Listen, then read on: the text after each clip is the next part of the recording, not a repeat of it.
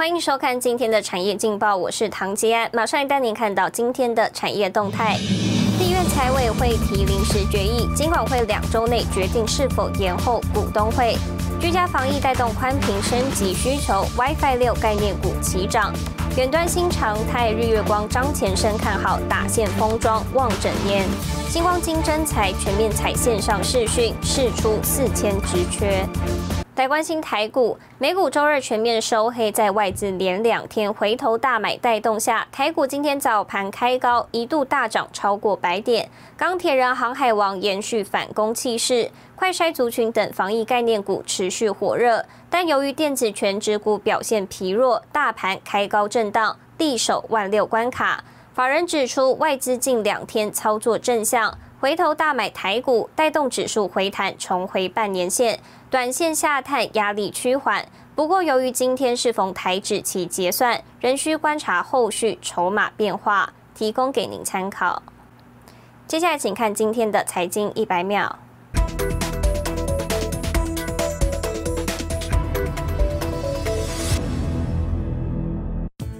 根据金融集团的研究，半导体业者向晶圆代工厂下单后到出货日的这一段前置时间，在四月已经拉长至十七周。这凸显出业者更急于确保晶片供应，也凸显晶片短缺现象持续。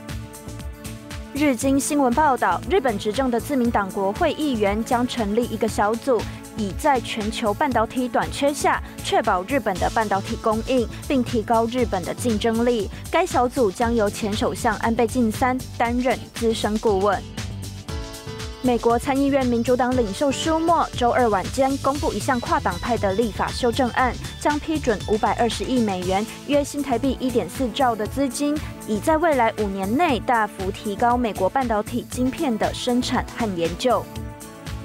在中国人民银行重申数位货币不能作为支付方式后，比特币及其他主要加密货币出现大跳水，比特币更逼近跌破四万美元关卡。新唐人亚太电视整理报道。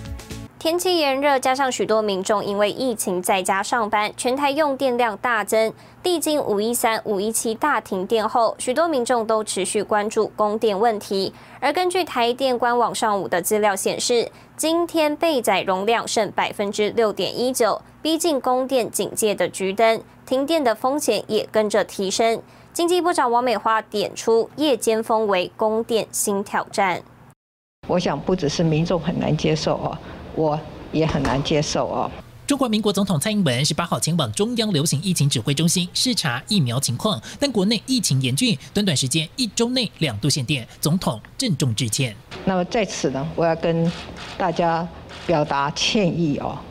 但是更重要的是，这两次的事故或许有一些人为的因素哦，但是这两次的事故确实提醒我们需要重新的检视。并且要思考啊，我们全国电力调度的规划哈。极端气候加上景气畅旺，蔡英文指出对供电确实是挑战。台电数据显示，十八号预估的尖峰负载三千七百二十八点八万千瓦，以最大供电四千零三十八万千瓦计算，备准容量预计只剩下百分之八点三零，供电亮起吃紧的黄灯。啊，一周发生两次的跳电的事故呢？经济部长，我要再次向社会致歉。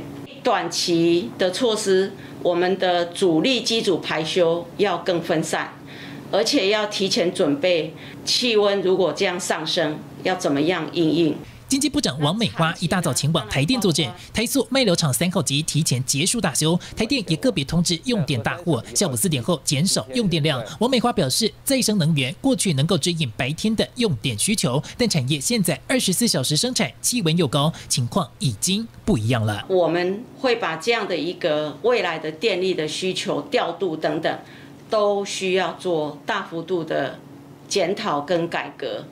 那这个不一定是叫做民营化，不过这种彻头彻尾的检讨改善是一定要的。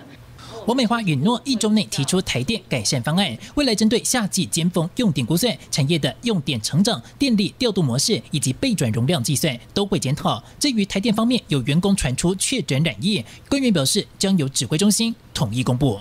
新唐人电视陈维彤台湾台北报道。带您看到今天的国际重要财经报纸讯息。彭博社：香港暂时关闭驻台经济贸易文化办事处。金融时报：亚马逊寻求以九十亿美元收购米高梅电影。华尔街日报：美国疫情缓解，消费者回归理性购物。日本产经新闻：日本二零二零年度 GDP 负成长百分之四点六，战后最大跌幅。台湾的生技业研发实力，世界有目共睹，更成立了国家生技研究园区，网罗具有研发新药潜力的公司。七十二岁的陈水田博士就是其中一员。五年前，陈水田从中研院退休后，把退休金作为创业基金，投入新药开发，为产业孕育人才。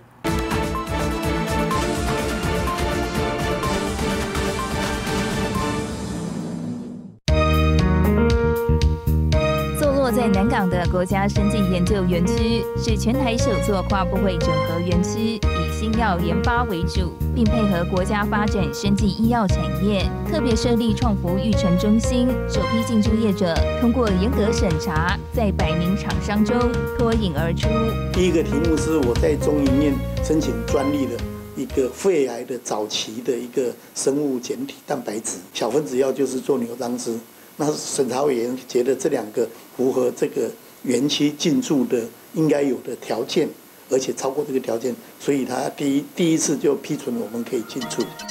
带领这家生技公司是七十二岁的董事长陈水田，台大生化所博士，前中研院生化所研究员暨总务长。陈水田拥有三十七年的研究基础及多项研究成果，既转给多家上市柜生技公司，协助台湾生技产业发展。我自己觉得说，生技。是一个很重要的一个题目。那我自己也是在实验室脚踏实地做，所以我也很希望这样的脚踏实地的精神跟训练我们学生的这些精神，可以带到生技公司。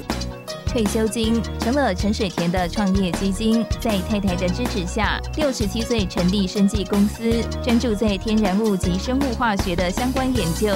为有两大核心技术，进一步将牛樟芝萃取技术投入武汉肺炎的新药研究。